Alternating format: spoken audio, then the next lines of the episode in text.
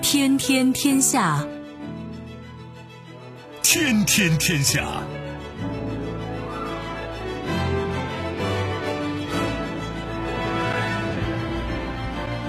历史穿行者，新闻摆渡人。各位好，我是梦露。您正在选择收听的是《天天天下》，和我一起陪伴大家的还有本节目评论员重阳。世界纷繁复杂，新闻随时发生。今天的《天天天下》，您将听到。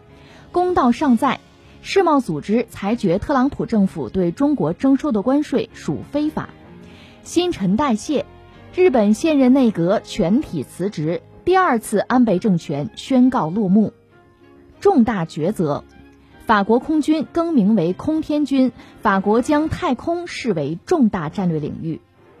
引人遐想，有迹象显示金星或存在生命。收听我们的节目，您可以使用传统的收音机，也可以使用手机。欢迎使用计时客户端及听客户端，也可以选择蜻蜓 FM、喜马拉雅 FM、企鹅 FM 或者是今日头条，搜索“天天天下”，可以收听节目回放以及其他的相关内容。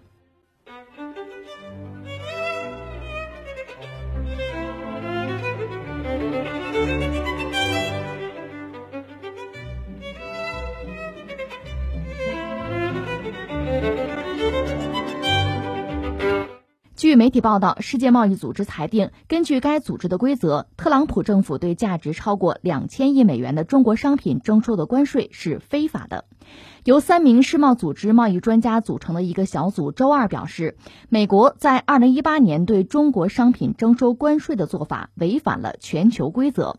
尽管裁决支持了中国的主张，但是美国可以在未来六十天之内的任何时候提出上诉，从而有效否决这一决定。特朗普政府已经让世贸组织的上诉机构陷入瘫痪，这一政策让世界上最重要的贸易仲裁机构失去了影响力。聊这个话题之前，我们先扯点别的啊，先放在这儿说说加拿大跟美国的一件事儿吧。八月中旬的时候，特朗普宣布说对加拿大啊进口到美国的铝啊征关税啊百分之十，为什么呢？这当然是损害我们国家安全了，对吧？这个美国对加拿大进口到美国的铝加关税，那加拿大怎么办呢？按说你从了吧，对吧？你一直是从着的啊。但是现在也受不了了，说那我们得反制啊，就是你美国人对我们加拿大的铝征了关税是吧？加拿大对美国就从美国进口的产品啊，就商品啊，要征报复性的关税，就你弄我，我也弄你啊。那现在最新的消息说什么呢？说算了，就是美国方面取消加征铝关税，加拿大也说不再对美国进口商品征收报复性关税。就说美国找事儿，加拿大还手。美国说拉倒，不找了。加拿大说算了，我也不还手了。就这么个事儿啊。我个人以为呢，这个事情很有意思，可以作为一个标本啊。就是两个国家，当然这个国家和国家关系有远近，对吧？这我们都知道。出于战略利益的考量，可能彼此之间的距离啊，相互之间的态度啊，随着时间的推移都会有调整，这很正常啊。但是不管怎么说，美国加拿大呢，还是做出了一个呃，算是一个正面的一个案例给我们，就是说你找事儿，人家要还手；你偃旗息鼓，人家投桃报李，这事儿是可以做到的。最终的结果呢，说到底，算是皆大欢喜吧，叫不叫双赢的，不至于双输吧，是可以做到的。那就是你做不做了。当然有人会说，哎呀，加拿大跟美国的关系我们都知道啊，中国和美国的关系不可能是加拿大和美国的关系。对，确实如此。那翻回来，我们再说中美之间这点事儿。特朗普上台之后吧，对中国的这个态度其实也有一系列的调整。这我们能够看到，最终他选择了要遏制中国的这个态度。这个在美国的国家战略，在美国和中国之间，你看这个贸易摩擦嘛，美国主动发起贸易战，我们看到的一系列的这举措。这个事情，你让我作为一个旁观者啊，咱就不说咱是中国人，就拿一个旁观者这个角色来说哈，一个。就一个国家意识到自己霸主的地位有可能受到挑战和威胁，采取一些应对的措施，这个完全可以预料得到，甚至也不难理解啊。问题在于你的这一系列举措吧，要不要讲规则，要不要有道理？问题在这儿。更何况当今世界很多规则、很多所谓的道理吧，你仔细看一看，和美国自身是有关的。你比如说 WTO，包括之前那个 GATT，叫做关贸总协定啊，美国在关贸总协定它的诞生这个过程中起了很重要的作用。其实从二战二战末期开始吧，一直到现在，全球范围内，呃，应该说很多政治经济的秩序啊、格局啊，它的诞生啊、它的维护和美国确实是有关系的。比如说，呃，在二战还没有结束的时候，美国人不就搞那个叫布雷顿森林体系啊，确定美元的地位啊，那个是拉着很多国家，主要是盟国啊，凑在一起搞的。这个关贸总协定后来进化成这个世贸组织，就是 WTO，美国也是很重要的创始成员国。所以中国要加入之前加入 gtt 就没进去，加入 WTO 其实最主要的和美国谈，当然还包括和欧盟谈，很不容易进去的啊。坦率讲，我们进去是掏了入门费的，以至于我们国内很多学者，包括很多媒体，包括民间也担心：哎呀，咱们进去不会吃亏吧？咱们付出代价是不是太大呀？有这个忧虑。当然，事实证明我们做的是对的啊。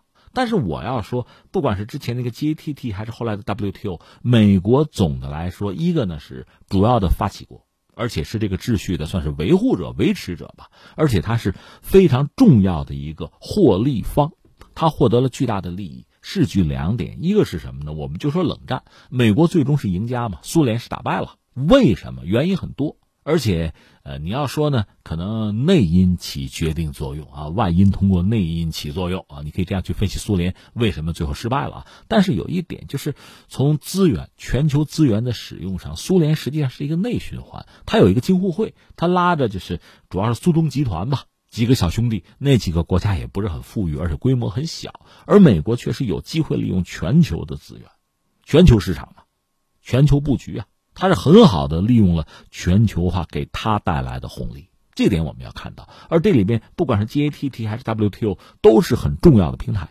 所以我们说美国是 WTO 很重要的受益者，这是一个啊。再举一例呢，就是特朗普也曾经想退群嘛，要退出 WTO，他手下经贸领域的官员都在劝他不要那么做，不用退群，这个 WTO 对咱们很有利的，我们美国人在里边百分之八十的官司是赢的，你看。但是我们要说，特朗普上台之后，对这个世贸组织 WTO 呢，确实做了一些手术。这个手术主要呢是搅局性质的，比如他那个争端解决机制吧。因为你贸易嘛，虽然不是打仗，和平时代做贸易也会有争端呀，有摩擦呀，总要打打官司，讲讲理呀。它有个争端解决机制，这个机制基本上被美国人给毁了。而且特朗普呢，他的思维方式是什么呢？他强调美国优先，美国第一，他愿意和人单打独斗。因为这样，美国他自身的优势，因为美国不是全球第一大的经济体嘛，他的优势就能发挥出来，所以他不愿意陷入这个群殴之中。因为 WTO 成员国很多，你美国虽然块头大是吧？你是最主要的经济体之一，但是，那你要是不讲理的话，很多人也看不惯啊。那如果真跟你死磕的话，那是以一对多，那你美国有时候占不了什么便宜。所以特朗普觉得这不好。其实美国人这个玩法，你看，呃，海洋法公约，就一九八二年那个海洋法公约。美国呢，其实最终没有加入。说到底，他觉得自己吃亏了。虽然现在美国有时候拿海洋法公约说事儿，甚至指责中国如何如何，你都没加入啊，你有什么资格指责别人啊？特别搞笑的一个事情。现在的状况是什么呢？一个是美国把 WTO 给搅乱了，他那个争端解决机制等于说需要法官的啊。那你说老的法官该退退了，人家该辞职的辞职了，你阻挠任命，就让这个争端解决机制实际上已经瘫痪了。这是美国干的事情。可是，在这么一个状况下，居然 WTO 这不有一个裁决，三人小组的裁决，就是美国你违反了世界贸易组织基本的就全球贸易的规则，这个应该说还是实事求是的。而且我们看到中国方面也对这事儿表示了这肯定和赞赏吧，做的对啊。说起来，美国和中国打贸易战就是加关税，你得有个依据吧？美国依据的是什么呢？自己国内一九七四年那个贸易法里边不是有个三零幺条款吗？大约就是一句话吧，就是美国如果发现有些国家就、有些贸易伙伴吧，他不像美国出口一些商品啊、服务啊，如果不合规、不公平，伤害了我们，怎么办呢？就是美国政府吧，就是总统吧，可以考虑就是征收关税啊，包括其他一些进口限制啊，作为对对方的回应，也是一种打击或者就报复吧，就是授予美国总统这个权利。所以我们说呢，呃，这个事儿这是美国的国内法啊，美国总统依据这个法律做一些事情，人家是有理有据。但是呢，那是以前，因为有了 WTO 世贸组织嘛，大家都加入了吗，美国也加入，呃，美国的很多贸易伙伴也加入了。在这样一个状况下，如果美国再认为有些国家和自己的贸易啊欺负我了，我吃亏了，你是要通过 WTO 的争端解决机制来进行。大家都入了群了吗？就不需要单打独斗了，也不应该、不能、不许单打独斗了，是在这个平台上解决问题，规矩嘛。而且你想，WTO 包括以前那个 GATT，美国是主要的发起者呀，也是几乎是最大的受益者呀。所以从上个世纪九十年代开始呢，那个什么三零幺条款啊，基本上美国人也就不用了，用不着了。但是呢，时至今日又把这部经拿起来，又开始念。对中国也好，甚至对欧盟也好，你看动不动就三零幺，大棒挥舞就又来了。说到底呢，你一加入 WTO 占便宜，你就咧嘴你就乐了；如果觉得吃了亏了，就不按规矩办事又把三零幺条款又拿起来了。那就说占便宜都是你的，吃亏都得是别人的，这就叫不讲理呀。所以我个人理解呢，就是美国人如果真的觉得中国人跟我做贸易，他占便宜了，他有巨大的顺差，甚至什么知识产权偷了我的了，可以去 WTO 去告嘛？打官司吗？这是正解，那美国人没有，直接撸胳膊挽袖子和中国就干起来。那中国方面呢，向 WTO 可就诉了。那美国人这么做不对呀，是违规呀，违反世界贸易的基本规则了。那现在 WTO 最后给了一个裁决，说是美国人是违规了。那现在你说美国人会怎么办呢？这个要么软磨，要么硬抗。什么叫软磨呢？按照 WTO 的规则吧，给他六十天时间，你上诉吧。这个美国可能会这样做，麻烦在哪儿呢？就是我们讲那个争端解决机制，让美国人基本上搞瘫痪了。这一方面，美国人上诉 也不好上诉，但是这么拖下去，这个事儿恐怕就是大事化小，小事化无了，就拖到没有了。有这种可能，这可能是美国人可以采取的一个策略，这叫软磨。还有一个是硬抗，什么叫硬抗呢？退群不玩了。你看那 WHO 世界卫生组织说退也就退了。现在美国疫情也没控制住。我不管了，所以他要想退出这个 WTO 也未必不行。以特朗普的这个性格哈，退也就退了。但是话说回来，这他也会权衡利弊的。但不管怎么说呢，就是这个官司本身未来发展走向会怎么样？个人以为不会很乐观。而且即使 WTO 判了美国，你就是败诉，你就错了，他会不会改也不好说。当然，这个又涉及到，就是如果是拜登上台。可能是另一种玩法。如果特朗普能够连任美国总统的话，估计一意孤行的这个风格不会改变。那就是说，假设中国按照 WTO 的这个裁决，那既然说 W 裁决你错了，你得改，你不改，那我就依照 WTO 的裁决，我就要报复，我这报复是合理合法的呀。这就有点像前段时间你看欧盟和美国之间因为波音空客那打架，不是 WTO 裁决美国人赢了嘛？所以美国说那我就争了啊。大规模的征关税啊！欧盟说你试试，你试试我就报复，有点这个意思。所以从这个角度来看呢，WTO 他给的这个态度、这个判断吧，一个呢恐怕还不是最终的，即使是最终的，美国人也未必执行。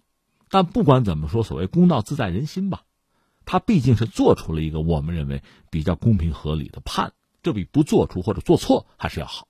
当然，也有人指责中国说你中国也不对啊。就是美国是绕开了 WTO，直接和中国开打贸易战，他拿他那个三零幺条款，国内法吧，拿那个做依据不着调。那你中国也不对啊，你不应该直接报复美国呀，你要等 WTO 的裁决呀。也有这样的声音，对这种观点吧，怎么说呢？套用网上一句 常见的话啊，正所谓不是蠢就是坏啊。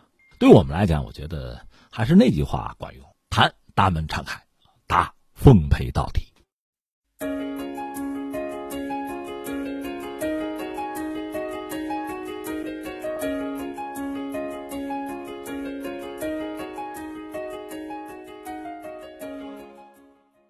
日本首相安倍晋三当地时间十六号上午召开临时内阁会议，汇总内阁成员的辞职书，宣布全体内阁成员辞职。至此，历时七年零八个月的第二次安倍政权正式宣告落幕。据报道，当天下午在众参两院的正式会议上将会举行新任首相提名选举，自民党总裁菅义伟将会成为第九十九代日本首相，并且在十六号成立新一届内阁。菅义伟之后将会在首相官邸与公民党代表山口纳金男举行党首会谈，设立组阁本部。经过在皇宫的首相任命仪式和内阁成员认证仪式之后，新内阁将会正式启动。关于十六号成立的日本新内阁，菅义伟已经基本决定启用防卫相河野太郎担任行政改革和规制改革担当相。值得注意的是，防卫相将由首相安倍晋三的胞弟、前外务副大臣岸信夫出任，他与前总务副大臣坂本哲志均为首次入阁。日本政坛的变化吧，这都是意料之中的，对吧？因为安倍已经辞职了，他这辞职实际上是双辞职。你要辞呢，辞的是日本首相，同时就等于你也得把自民党那个总裁的位置让出来。我们知道现在菅义伟已经上位啊，那么安倍这个老内阁。大家就都撤下来吧。那既然已经有了新的自民党的总裁，那他等于说要把安倍那个任期一直到明年九月份要做下来。那这内阁也得是新的呀，得让人家组阁嘛，就是完成这么一个轮替。但这个实际上等于说是这茶壶里的风暴吧，算不算得上都不好说，因为就是自民党内部换了换人而已。关于菅义伟呢，之前我们多多少少聊过一点，很多朋友跟我念叨，哎，咱们得说一下这日本就菅义伟他组阁之后对华政策呀。这个其实我倒觉得反而没什么可说，一定要说呢，可能说俩词儿，一个词儿叫继承，一个词儿叫过渡，这可能是菅义伟目前的使命吧。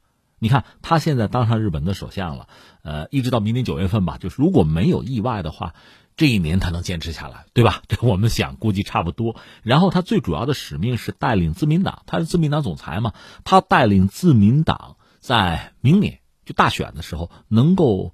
胜选，这是他首先要做的事情。那么，自民党胜选之后，自民党那总裁还是不是他？这恐怕就不好讲了。现在这次呢，应该说出于这个稳定大局的考量吧，所以你看，自民党内部诸多的这个派系啊，大家基本上拿他做一个最大公约数，安倍啊、麻生啊等等吧，啊，都是支持他。所以他呢，应该说毫无悬念的接了安倍的班儿。先到明年九月份再说，而且他必须带着自民党呢打赢选战。但是那之后，自民党总裁这个位置要争的人可就多了。那个时候就是党内派系林立嘛，那大家争吧，不可能有一个最大公约数了。你比如什么岸田文雄啊、石破茂啊，这次是败在他手下，那到时候人家恐怕就要强出头了。另外还有两个人，就是比他们要年轻一法。哎，我说一下啊，这个菅义伟啊，七十一了。那个安倍呢？虽然说身体不好，辞了是吧？安倍比他小六岁，人家安倍是世家出身。我们讲日本人派阀政治嘛，人家家里面就是个政治世家啊。安倍比菅义伟要小六岁。那岸田文雄啊，石破茂啊，这都是六十多岁的人，和安倍基本上这是一阀。另外还有所谓叫次世代，你看日本动漫啊，次世代啊。这日本的说法就是新一代、下一代还有谁呢？你知道有一个日本首相叫小泉纯一郎，他的儿子叫小泉进次郎，还有那个河野太郎，这算是次世代、新生代。到时候他们恐怕也会当仁不让。所以到明年九月份的时候，日本自民党总裁到底是谁，那是另一个问题了。那你说啊，菅义伟胜算有多大？他虽然干了一年，就算干得好啊，首相做得好，到时候自民党还会拿他做总裁吗？很难了。所以你看，他这个过渡性质就比较明显。那这一年呢，既然是安倍他们对他寄予厚望，让他来做这个总裁，做日本的首相，显然他这种继承性，就是继承安倍的衣钵，按安倍的既定的方针来做啊，不会有太大的改变，这可能性是很大的。所以个人以为呢，两个词儿嘛，一个叫做继承，一个词儿叫过渡。那你说什么对华关系、对美关系都不会有什么变化的，就这个样子吧。所以最近你看国内的媒体也好，自媒体也好，如果谈到菅义伟呢，更多的愿意就看看他这个成长史吧。这算是一个励志故事。我们也讲过，他爸爸等于说是个种草莓的嘛。他作为家里面长子，按说继承父业也就种草莓就算了，他不，他呢愿意有有自己的作为吧，然后就到东京去打工，做体力活也嫌累吧，就想知识改变命运，考大学。上的是一个花钱比较少的大学，然后就给日本的一些政治人物做秘书，这样逐渐的进入政坛。所以他算是一个农家子弟，他可不是什么世家，他没有什么背景。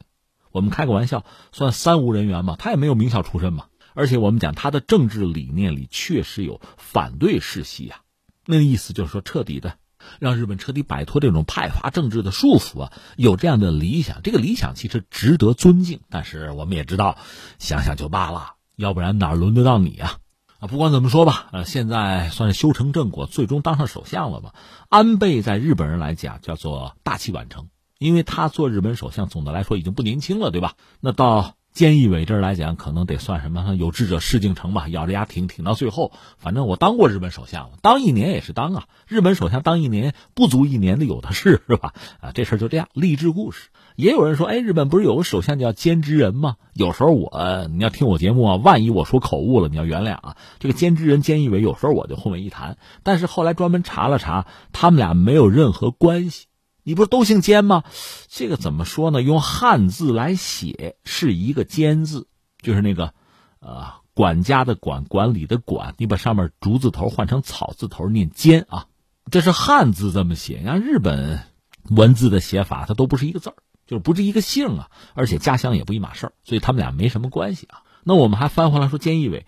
之前我们也聊过，这个人其实一直行事比较低调，也属于那种喜怒不形于色的。你看看他的照片，也没见他笑过。你说笑吧，怎么叫笑？你也说不清楚。反正一直是那张脸，基本上面无表情啊。这可能确实符合他对自己的人设啊。这个人工作是勤勤恳恳的，据说他早中晚餐都是一边开会一边吃饭，而且人家下班之后呢，回到宿舍，人家是作为。日本的官员也有自己的这个宿舍吧，他不能叫官邸了。首先有官邸，回到宿舍之后，据说还要做一百个仰卧起坐，这很牛啊！而且人家饮食也比较节制，就是身体没问题啊。如果他一年后下台，绝不是因为身体问题。但是你说他在民众之中口碑如何，这就不好说了。一个是比较低调嘛，另外他这个角色啊，就是官房长官嘛。有人讲这叫首相之妻，就这么个角色，你得保证聚光灯打到安倍身上吧。那这次疫情期间，有人讲他表现应该说不怎么样。当然，我替他解释，我猜啊，恐怕这个不怎么样有俩原因：一个是你不能抢戏啊，安倍在那儿呢；再一个呢，那你说安倍就是身体不太好，防疫抗疫的事交给你，你也没太大的作为，这可能又涉及到另一个问题，就日本那个奥运，你要办奥运吗？这不是美国有媒体指责日本那阵儿这个嚷嚷奥运的时候，就奥运没有说延期的时候，那你似乎就是统计的呀，这个感染者数量就很少。一确定说不办了，推迟一年，马上歘的数据就上去了。你是不是隐瞒什么了？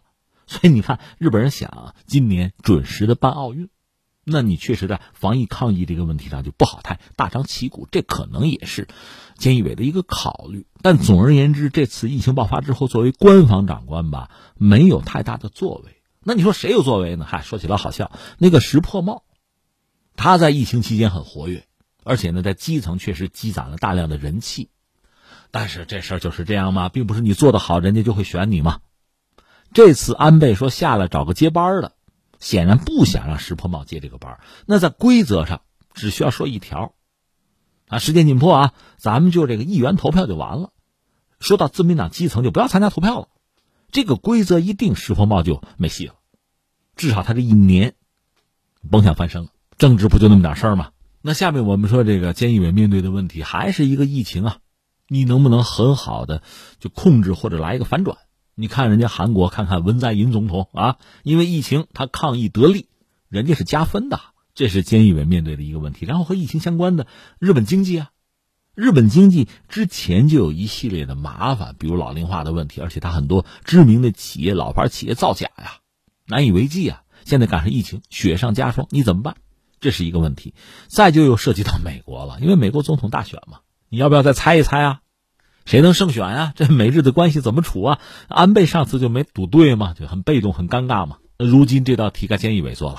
再一个，说到日美的关系，日本对美国人就算是啊亦步亦趋，那美国人不断的给出难题啊。美日之间在经贸上这个麻烦或者问题也未必少。特别如果美国经济不振、麻烦比较多的时候，他肯定要日本来帮着扛啊，要转嫁危机啊，让你离得近呢。我不欺负你，欺负谁呀？另外还有一点，你看啊，说到国际上很多事情，其实直接间接的和日本会有关系。比如说，美俄当年签过那个中导条约，你还记得吧？美国撕毁了，退出了，那就意味着他要在亚太要部署中程导弹。这个事儿，俄罗斯包括中国肯定是不干的。关键是你美国在亚太在哪儿部署这个中程导弹？能选择的地方，呃，澳大利亚算一个，日本算一个，韩国算一个。现在既然说到这个，菅义伟做了日本首相，咱就说日本。如果美国要在日本部署中程导弹，现在美国能选择的导弹其实很有限，就是陆基战斧导弹吧。这个东西对大国其实已经构不成什么威胁了。但是你要接着，这等于站队啊，这个你想想，你在亚太是个什么角色吧？但另外还有一点是什么呢？今天美国人只有战斧导弹可部署，但是假以时日，你给他几年，他可以部署那种高超音速弹头的呀，就中程导弹，那个对很多国家威胁就非常大了。理论上，高超音速的这个导弹，就类似咱们阅兵式展示那个东风十七那类的东西，理论上是无法拦截的。人类现有技术无法拦截，那在你日本部署，那你日本就成了众矢之的了。你看人家安倍可是辞职了，这个难题，这事儿人家轮不着着急了，那就是你的事儿喽。在明年九月之前这一年时间吧，菅义伟，那这些问题恐怕都要都要解决，或者说你要处理好拿捏一个分寸吧，难度其实还比较大。而且呢，因为安倍的对美，包括整个这个全球的政策吧。包括在这个国内经济上一系列的措施吧，这基本上是成型的，所以给菅义伟的余地啊，就你自己闪转腾挪呀，拿出自己的一些东西，这个空间是很小的，你只能按部就班往前推着走。当然，话说回来，他这一辈子勤勤恳恳干的这个活哈，你要让他去创新，让他呢完全颠覆之前的政策，拿出一套新东西来，亮出自己的法宝，让日本焕然一新，这种可能性恐怕也没有，他也未必有这个能力。所以现在可能也还是一个稳字当头吧，那还是我们说的一个叫继承，一个叫过渡。那到明年，那恐怕日本政坛是真的要大大的热闹一场了。你说别呀，那菅义伟好不容易啊，你看这励志故事讲到现在七十多了，好不容易成为日本的首相，那就按照别人的安排把这一年怎么怎么混过去？那倒也不一定。这样的人嘛，你想草根出身啊，一辈子很隐忍啊。未必没有自己的想法，那你说要施展自己的抱负，在目前的态势下，那就得等机会了。那一个看看有没有突发事件吧，或者看看周边国家，比如朝鲜、韩国有什么动向吗？再一个就看美国大选吧。这些关节点上，看看菅义伟会有什么样的动向，什么样的选项。但是不管是谁做日本的首相，他手里基本盘就日本的现状，其实没有办法改变的。这点我们要认清楚。现状如此，基本盘如此，他的牌、他的政策其实是基本可以料到的。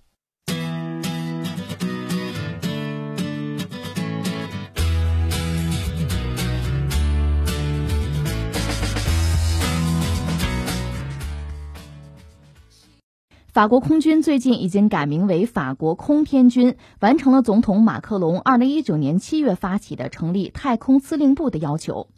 法国空天军总参谋长菲利普·拉维尼表示，名称的修改意味着飞行员必须把目光投向更高、更远的太空。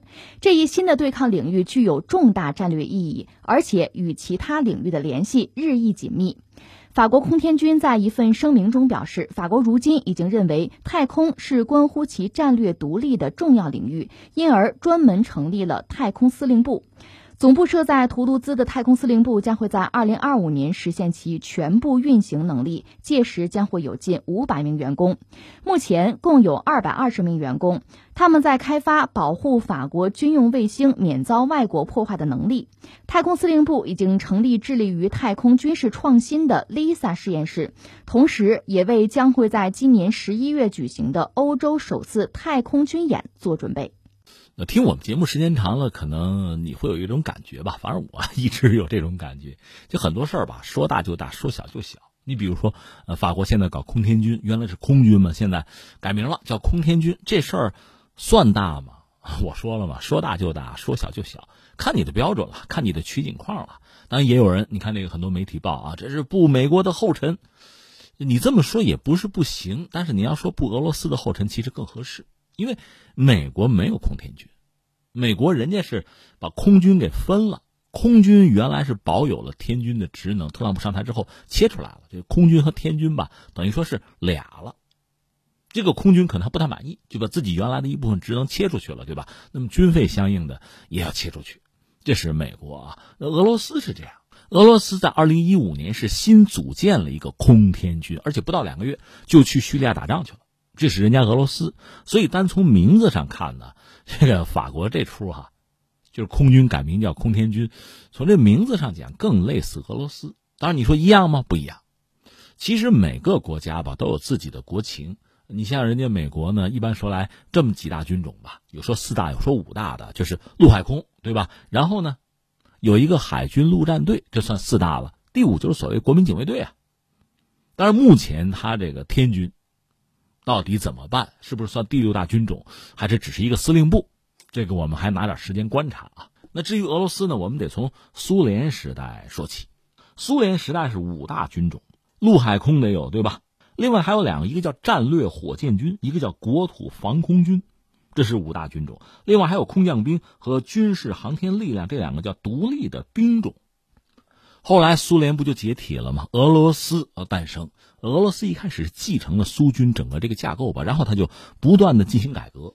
这两个因素吧，一个是确实啊，你得与时俱进啊，世界在发生变化，那你整个军队的建设也要调整，这是必然的，谁都会改。再有一个就是苏联时代呢，它国防预算啊相当之庞大，说到底军队有钱。到俄罗斯这个时代呢，军队等于没钱了，萎缩了。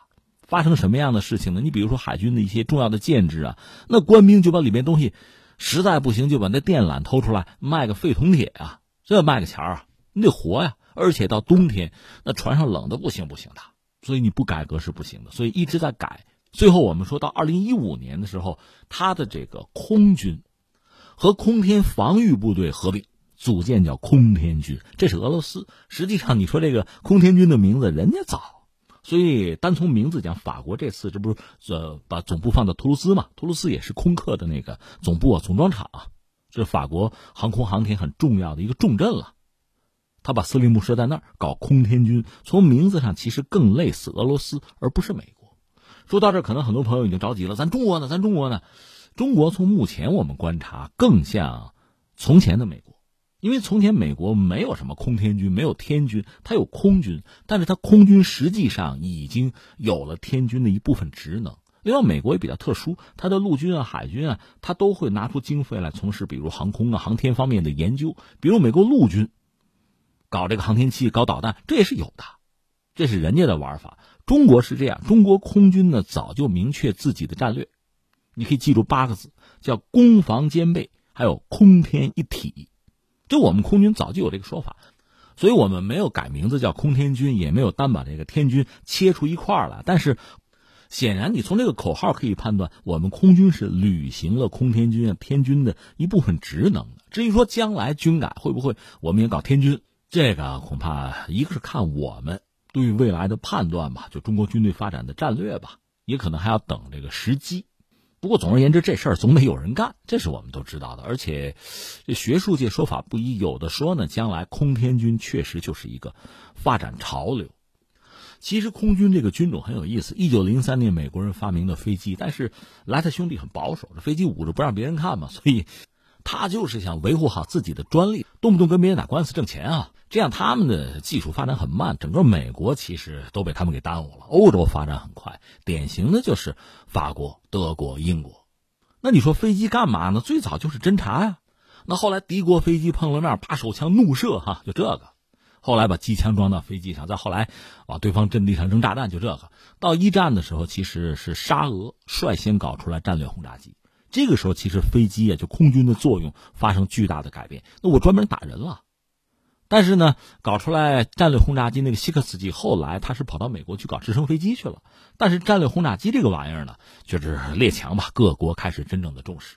那么对空军的使用，其实各国的想法就不一样。有的呢，确实脑子进水跑偏了；有的呢，确实是技术啊，就是经济上的实力啊，不给劲儿，撑不住。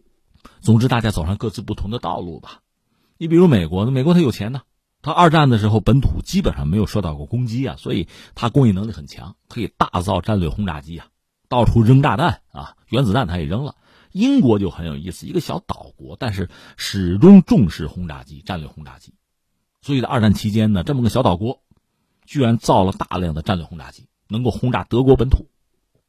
翻回来说，德国人呢就跑偏了，他那个空军司令叫格林啊，一个胖子啊。纳粹的二号人物，他说了一句特别著名的话，他就说：“元首啊，就希特勒，他总是问我我们有多少飞机，他可没问我飞机有多大，那意思就多造呗，造小的呀。所以德国一直就没有战略轰炸机，那你打仗其实吃亏了。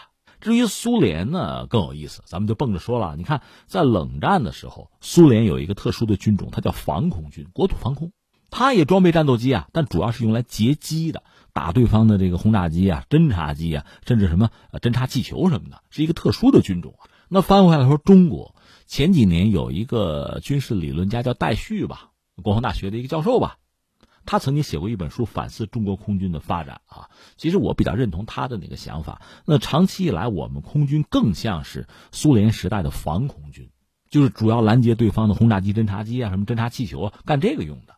另外，我们的飞机总的来说，因为当时我们航空技术落后嘛，飞机相对来说腿还短，那怎么办呢？多造机场啊，这是我们当时的玩法。但是你要知道，飞机就是空军还是可以用来打人的，那就是飞机可以用来侦察，可以用来就是进行空战争夺制空权啊，拦截敌方的什么飞行器啊，也可以去轰炸对方，打击对方的纵深目标啊。所以现在我们空军的思路叫做攻防。你看，有攻有防，要兼备，要空天一体，这是我们的想法。这个想法是走在潮流的前面了，是这个样子。所以你对比当年，我们也有自己的防空军。你知道那个探照灯，那个本身还是一个特殊的兵种呢。二战的时候，你看那个老电影哈，夜间有敌人的这个飞机过来，拿探照灯就照，一旦照住了对方就跟踪，然后拿炮就轰。那这些兵种现在都已经被淘汰了，所以这就是一个确实是一个日新月异的发展过程啊。那现在大家都认识到，除了空，就大气层那叫空吧，外边就是天了。这个人类的能力已经能够达到了。你看，呃，各种各样的这个航天器、卫星，这最基本的导航的、侦察的啊，还有这个航天站，有人的没人的，还有这个航天飞机、空天飞机。前不久我们不是讲了吗？我们这个可重复使用的航天器试飞成功，是不是就有这方面的意思啊？所以这个舞台已经搭建起来。这是一个新的空间，也是一个新的竞技场吧。大家都要小心，要提防，在这个方面确实要占优势，要占先机。两句话你就明白了，一个叫做“欲穷千里目，更上一层楼”，对吧？你飞得高，站得高，你看得远，整个地球你可以俯瞰。再有一个什么呢？有个词儿叫“一小时打遍全球”。你靠什么在一小时能打遍全球啊？坐地日行可是八万里啊，就靠这个，比如空天飞行器。一个是你有，你可以打人；你没有，你得想办法防着人家。所以你看，空军进化到空天军，很多人认为那就是个趋势了。这个事儿放在一边，翻回来再说法国。那你法国搞空天军，你是明治实归呢，还是虚张声势呢？这个两方面说。一方面，你说他现在实力有多强？我个人认为没多强啊。那你说这就是虚张声势吗？那你就投入吗？砸人砸钱吗？我向来认为，什么叫重视啊？就别放嘴炮啊！砸人砸钱。你重视它，你真投入，那就不是虚张声势了，那就可以明治实归了。法国这个国家吧，你在历史上有人说，你看有个拿破仑很能打呀。对，拿破仑之所以能打，其实他是开启了一个新时代，就是民族国家的时代。这样一个概念呢，激发了法国人的爱国心。但是你这招，你有我也可以有啊。呃，我们不说中国了，就是欧洲国家都玩起这招，都搞这个民族国家，都用这个概念的时候，法国也就那么回事了。所以你看，法国一次大战呢是打赢了，但是非常惨，因为战场就在他们家呀，真打成一片白地呀，惨胜。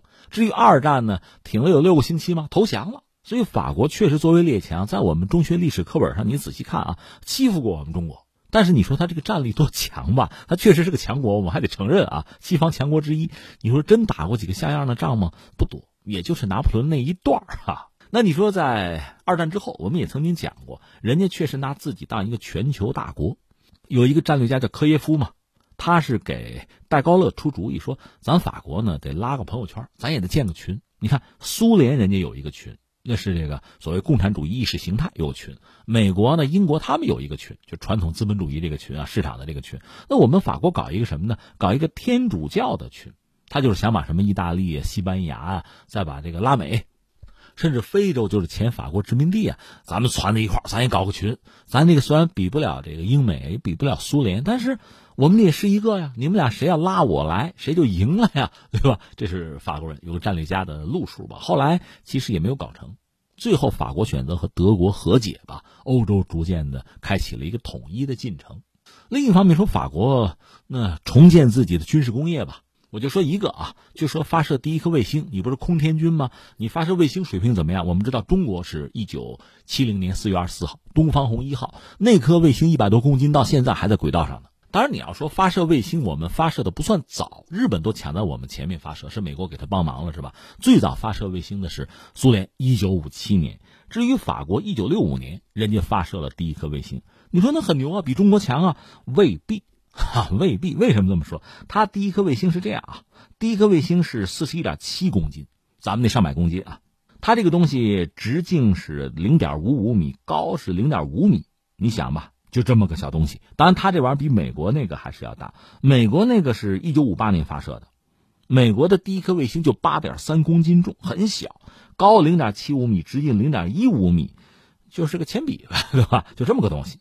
而中国东方红一号是一百七十三公斤，直径一米呀，一个球形多面体。那你说咱比人家重而已呗？重说明你什么呢？说明我们运载能力强啊！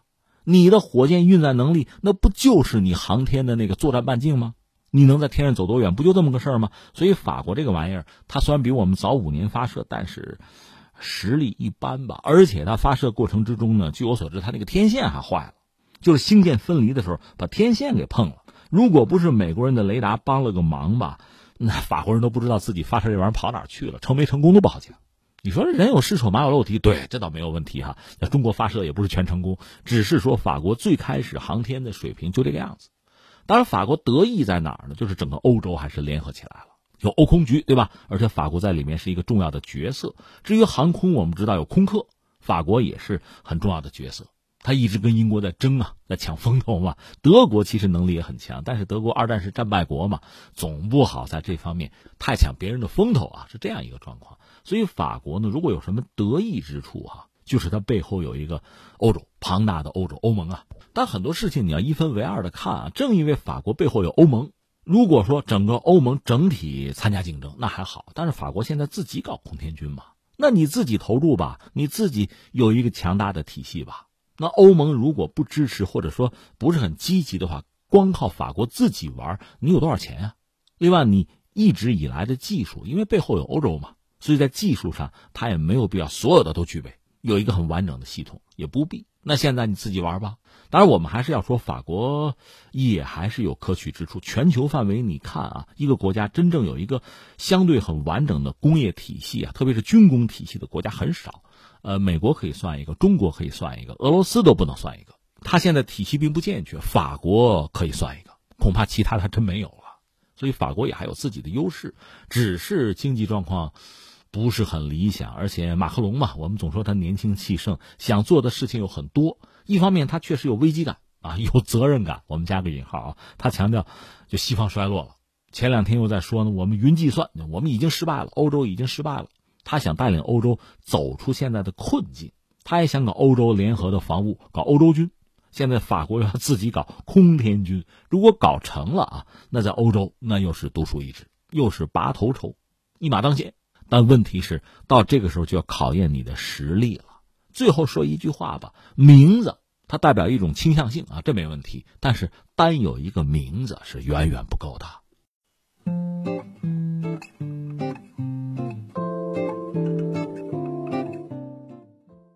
九月十四号，一项来自英国卡迪夫大学教授简·格里夫斯与其同事撰写的研究，刊登于天文学顶级期刊《自然天文学杂志》上。介绍了他们在金星的大气中检测到了微量的气体磷化氢存在。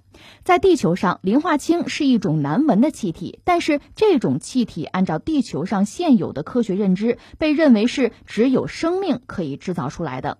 也就是说，发现了磷化氢，可以推论出有潜在的生命迹象。金星向来被认为是不宜居的、环境恶劣的星球，并非探索地外生命的热门星球。几乎被天文界打入冷宫的金星，这次呢却出现了诱人的生命迹象。研究人员兴奋地表示，这也许是个能够颠覆天文物理界的大发现。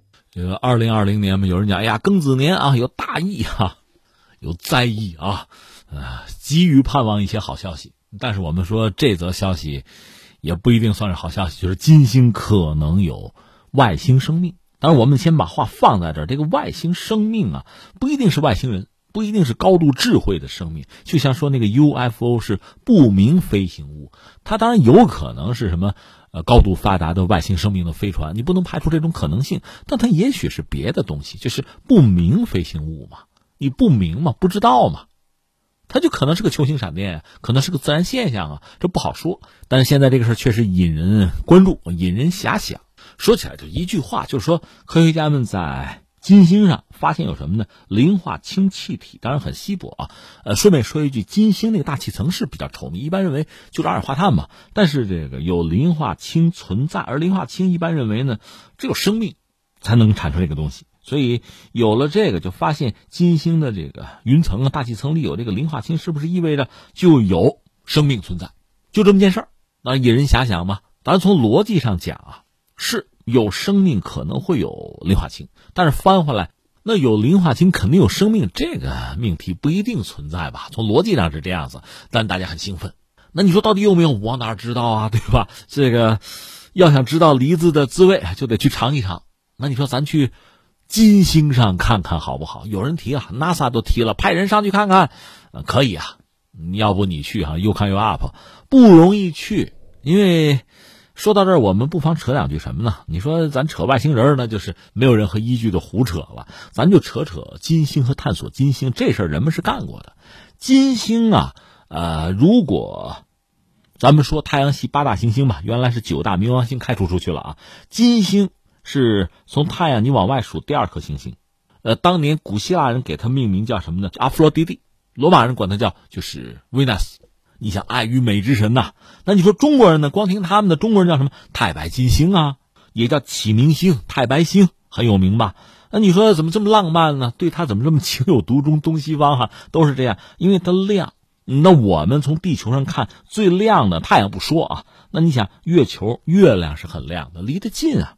那么，次于月球的第二亮的啊，那就是太白星，就是金星，就是第二亮的天然的天体哈。所以话说，当年就是人类一九五七年，就苏联发射第一颗卫星之后，下一步怎么走？人们想的就，哎，得探索一下金星。你看啊，月球实际上美国和苏联都有想法去探索。当然，最终我们知道各种原因吧。美国成功了，就是阿波罗计划，一九六九年人类也登月了。在那之前，其实苏联也有探月计划，也有载人登月的计划，这没有问题啊。另外，关键的大家想探索金星，因为金星啊，在当时啊，上个世纪五十年代，人们感觉金星和地球比较类似，就是它的大小、它的质量啊、体积啊、到太阳的距离啊。包括它有大气层啊，哎，和地球很类似。你比如说火星，那和地球你也得说类似啊。但是比起金星来，其实金星更接近地球。所以在大家了解金星实际状况之前，人们觉得，哎呀，金星啊，化学物理的状态和地球很接近，所以在金星上发现生命的可能性比较大，比火星要大。所以探索金星，很多人就有这个想法。这方面做的最多的当然是苏联和美国。呃，苏联、美国比起来，苏联做的更多。热情很高啊！你看，第一颗卫星一九五七年刚刚发射四年，就是一九六一年，就是呃载人登月，加加林还没有上天，还在训练的时候，人类的第一颗地外行星探测器就是探索金星的，就是苏联人的，叫金星一 A。当然很不幸了，你说这个人类探索火星有什么火星诅咒哈？探索金星，反正至少苏联人遭遇了这个金星诅咒。你看发射这个金星一 A 哈。就火箭四级火箭点火就失败，所以最后这颗探测器成了一个绕着地球的卫星。八天之后发射的是金星一号，飞了一个月之后又失联了，就诸如此类的事情再三发生吧。但是苏联人跟他死磕，跟金星死磕，到最后确实有成功的。金星十三号探测器是成功降落到金星上面去，呃，当然他在金星上待了一百二十七分钟。那你说多待一会儿啊？不行啊！你知道金星温度是多少？摄氏度啊，四百六十四摄氏度。所以呢，在金星上待一百二十七分钟，这已经是创造记录了。最短的啊，也就待了二十三分钟。所以金星十三号其实是比较成功的。而且你知道，为了这次成功付出多大的代价啊？刚才我们讲了，金星非常热，四百六十四摄氏度。另外，它那个大气压是八十九个大气压。所以当时你说设计个着陆器吧，设计寿命估计就三十二分钟吧，所以它一百二十七分钟可以拿超额奖了。而且计划不是待半小时，就为这半小时呢砸了大钱了。你知道这个金星的探测器它外形吧，就是一个类似灯泡那样的一个一个壳吧，球状的一个壳体。你知道用什么呀？要用钛合金，太空金属，钛合金。光用钛金属也不行，里面要有制冷。用液氮来制冷。通过这种方式呢，让这玩意儿在着陆之后，就在这个金星上哈还能存活一段时间。它里面装着很多设备啊，而且这个苏联人搞的这事儿确实这个毛手毛脚的不靠谱。他发生过什么段子？比如说，他有的探测器带着这个麦克风上去的，这个麦克风就坏了。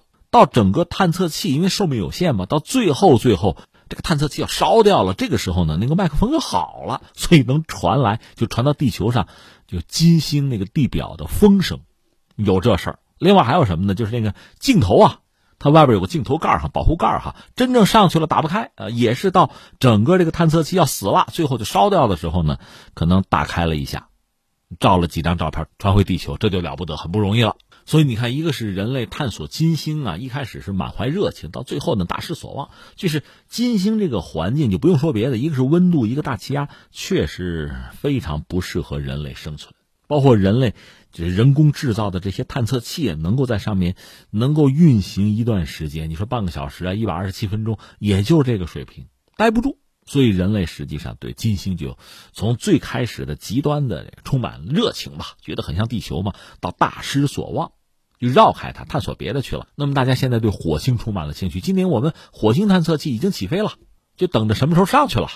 但这时候你跟我说，哎，金星上可能有地外生命，哎，大家转转头，别看火星了，火星没戏，咱们重新关注金星吧。这不逗我玩吗？这不捉迷藏吗？哎，其实面对未知的世界，面对这浩瀚的宇宙吧，这种捉迷藏恐怕随时可能发生啊。呃，说到这儿，很多网上搜的话，其实有一些就流出来的图片，就是金星探测器啊，人类的探测器到金星上拍的照片是有的。特别是刚才我们讲，苏联那个金星十三号能够在上面撑一百二十七分钟，就两个小时吧，还是拍了一点东西出来。而且有的照片吧，确实让人有各种各样的遐想。我首先把话放在这儿啊，有些图片摆在你面前。其实你就看天上的云彩，你还可以有遐想的，对吧？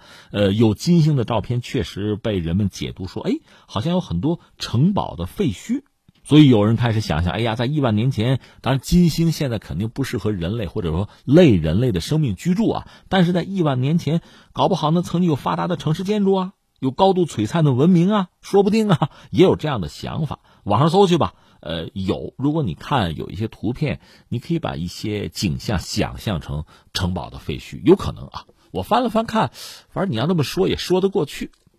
当然，我相信这个更多的是靠想象力，而不是靠真实的图景啊、真实的确切的信息作为依据啊，这不好说。所以说到底呢。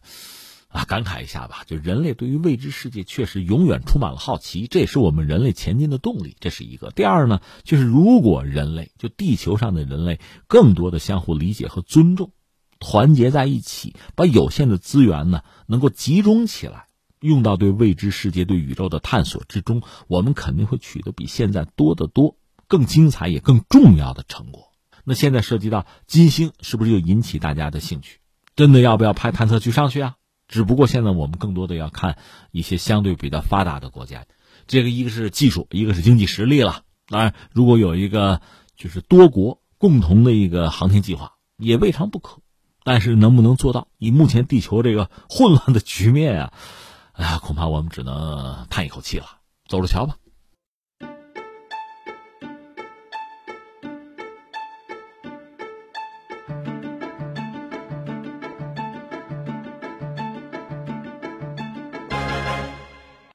好，以上就是今天天天天下的全部内容。我是梦露，感谢收听，明天再见。